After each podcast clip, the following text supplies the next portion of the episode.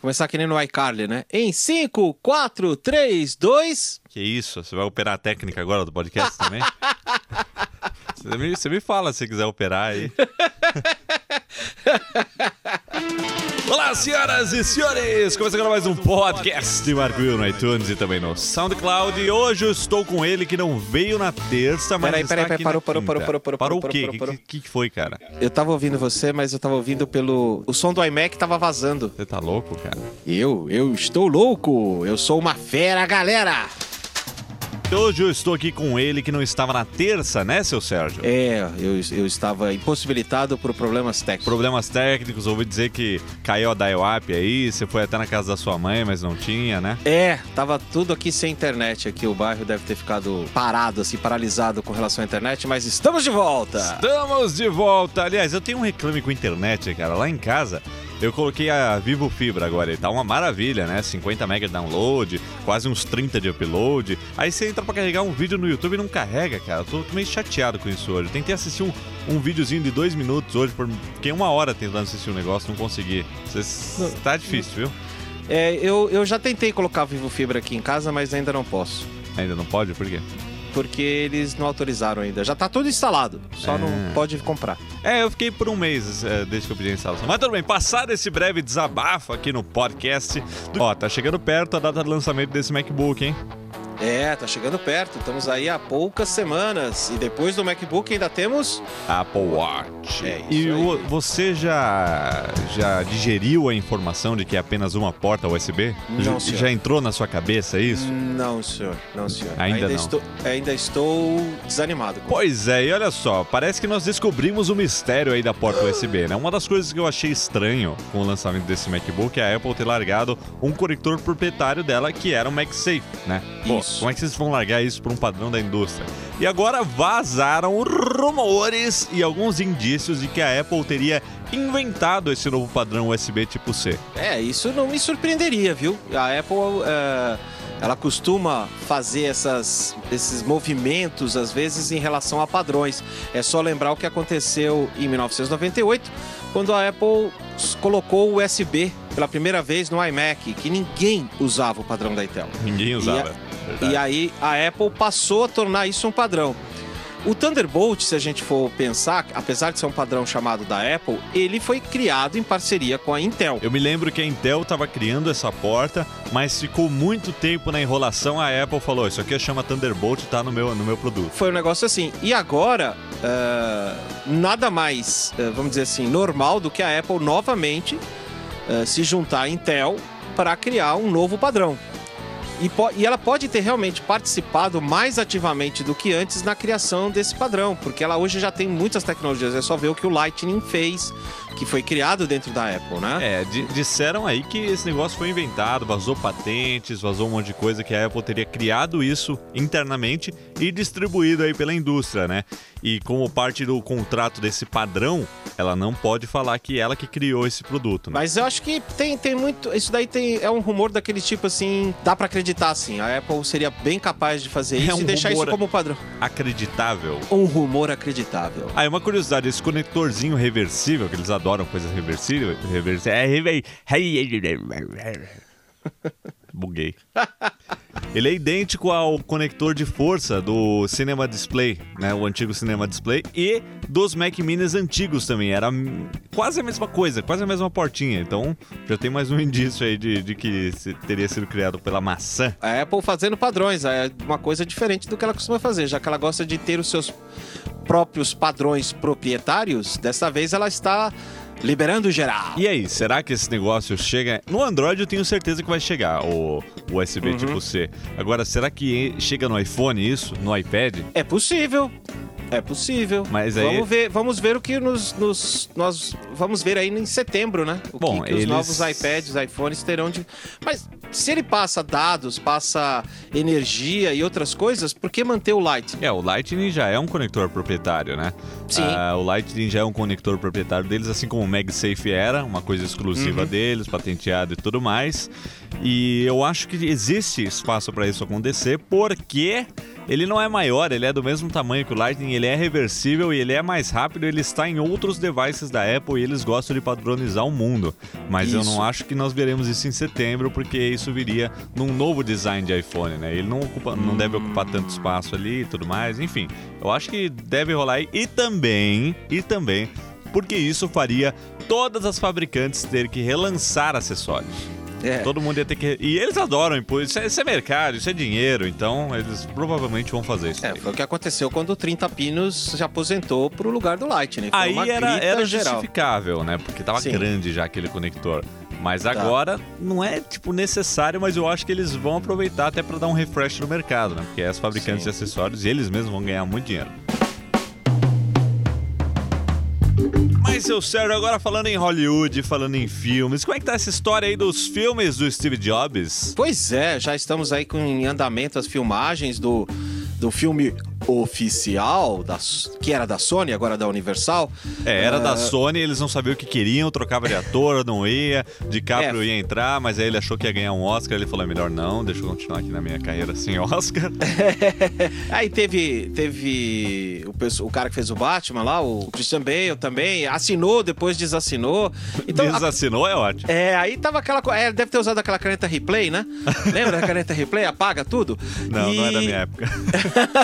E agora fechou com um ator que até nem é parecido com o Jobs, né? Ele não tem nenhuma semelhança física ah, surpreendente, mas. ah, já estão filmando, então quer dizer, já começaram as filmagens, inclusive estão filmando na garagem ah, Eu vi, da casa. eu vi um pôster que saiu essa semana aí, né? Que seria um pôster dentro do filme, do- de uma propaganda, né? Do, do produto.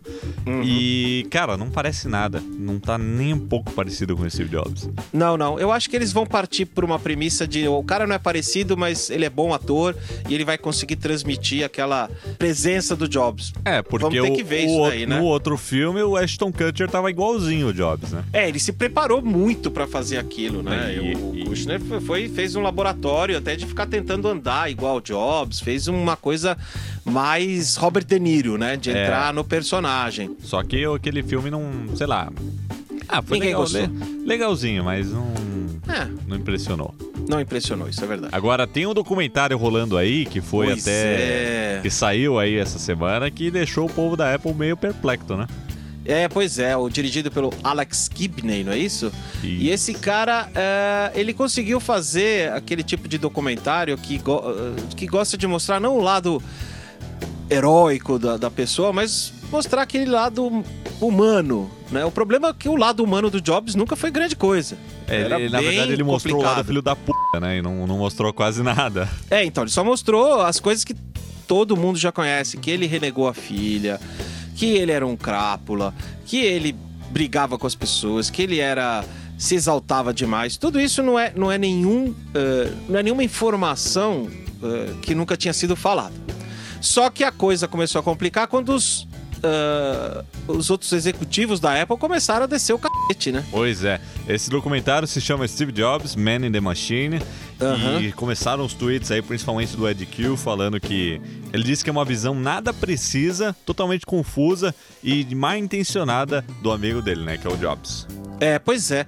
É, é o tipo da coisa, eles se pegam naquela famosa história do projeto Atari que o que o Jobs pegou um dinheiro que era pro que, que ele recebeu 5 mil, mas deu apenas é, 700, que teria recebido só 700 dólares, deu 350 dólares pro Wozniak. Essas coisas que assim, é, todo mundo já conhece. né? É, é, então, isso faz. É, é o tipo da coisa do tipo. É, é aquela coisa. É, falar mal também é, é boa publicidade pro filme. Então, assim, quem vai assistir e que conhece a história do Jobs não vai ver absolutamente nada de novo. É só a confirmação de, de coisas que a gente já leu em diversas biografias E com aquele Do- foco Steve. meio negativo, né?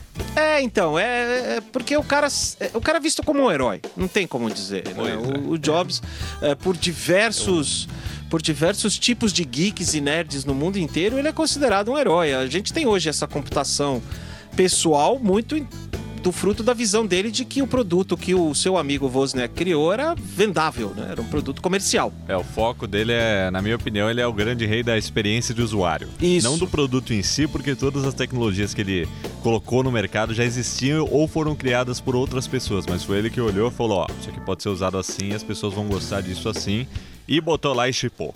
É, ele, ele sempre foi o cara, pra mim, ele sempre foi o cara que fez isso aqui tá uma droga, isso aqui tá bom. Ele era o cara que dec- É, definiu o que era uma porcaria e o que era um, um- um produto bacana. Então. Ele era o Garra. O Gar. O Garra é nosso mestre. O Garra escolhe quem vai e quem fica.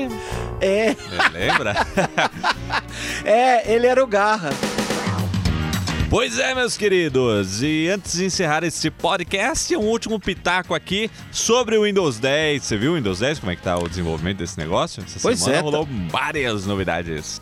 Eu acho que a principal novidade foi a legalização geral da pirataria do Windows 10. É um movimento da Microsoft muito, muito, muito importante. Sim, porque sim. a Microsoft sempre viveu das suas licenças do Windows e do Office. E hoje, a partir de agora, ela deixa de ganhar dinheiro com Windows. Pois é, vai deixar de ganhar bastante. As- Apesar de que, acho que para consumidor, a Microsoft não ganha muito dinheiro com licença, sabe por quê? Porque quando você compra. Ninguém, ninguém vai na loja e compra o Windows. Ah, eu vou, vou no, na, na Best Buy, vou no Walmart, vou em algum lugar comprar o Windows. Não. O pessoal não faz isso. É, Eu tô, tô dizendo lá fora porque aqui ninguém faz mesmo. Aqui é ali no camelô, vai ali na, na, na, na É. Ifigênia, compra ali e já era. Mas assim, lá fora e ao redor do mundo, ninguém compra o software. As pessoas compram computadores que já vêm com uma licença do software. Então, a Microsoft não tem nada a perder, né? Liberando aí o, o Windows pra, pra galera por conta disso. E mais, é- ela ganha dinheiro licenciando para os fabricantes. Pega É, uma é Dell, ela- pega uma É, HP, onde ela sempre ganhou dinheiro. pega uma Asus e fazem pacotes corporativos aí de licenças e para empresas também, né? Softwares para empresas. Então acho que é por aí. Mas ó, eu ouvi muita coisa positiva aí sobre o Windows 10 essa semana. Finalmente estão matando o Internet Explorer.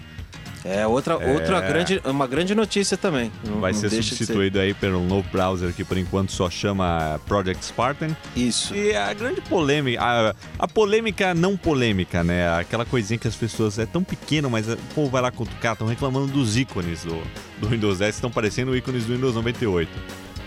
Meu Deus do céu, as pessoas, as pessoas realmente se preocupam com os ícones, né? É uma esta coisa fera. impressionante. Esta fera é o ícone. Porque foi aquela grita gigantesca na época do, do iOS 7, que foi aquele. Ah, choro de ranger de dentes. E Pois hoje é. tá todo mundo É a mesma coisa. totalmente acostumado. Vai ser a mesma coisa. Eu acho que esse movimento da Microsoft é muito importante. É, é, uma, é uma declaração da Microsoft de que ela está olhando o mercado, que ela está se atualizando, que ela tem ainda fôlego para ser uma empresa ah, de sucesso. Eu acho que ela levou muita paulada nesses últimos meses, nesses últimos anos. O novo CEO acho que está indo pelo caminho certo com essas propostas. É, é uma coisa que a Apple já fez lá atrás quando ela deixou o, o Mavericks já como um- uma atualização grátis, né? Quer dizer, quem já tinha o sistema operacional pôde ah, atualizar de graça. É um movimento que tá aí. Eh, agora a Microsoft adota. Cara, eu tô, tô realmente impressionado com essas Tá atitudes gostando da Microsoft. da Microsoft? Acho que o Nadella Ah. tá consertando as, as balmerices. É, não vou dizer que esteja assim, gostando, gostando, Ah, porque tá- isso queima tá- meu tá- filme, né? Tá, tá gostando, sim. Para de ser fanboy, vai. O HoloLens tá aí pra mudar a sua opinião. E hoje, pra encerrar o papo, ó, ó que maluco, ó, eu recebi um tweet aqui hoje falando assim: Uhum. Ô Will, você leu aquela matéria no, no site do Baidu sobre a fusão entre a Apple e a Microsoft que deve acontecer em 2018? Hum? Foi- Kuma? É, exatamente, essa foi a minha reação. Akuma. Hã? Akuma, já diria o mestre Didi? Akuma? A, a Kuma é do Street Fighter. Ah, do Street Fighter? Quem gosta do Akuma? Ah, o Aku... ah, o ah, certo. Tá, desculpa. Voltando. É, Bom- não, não me parece...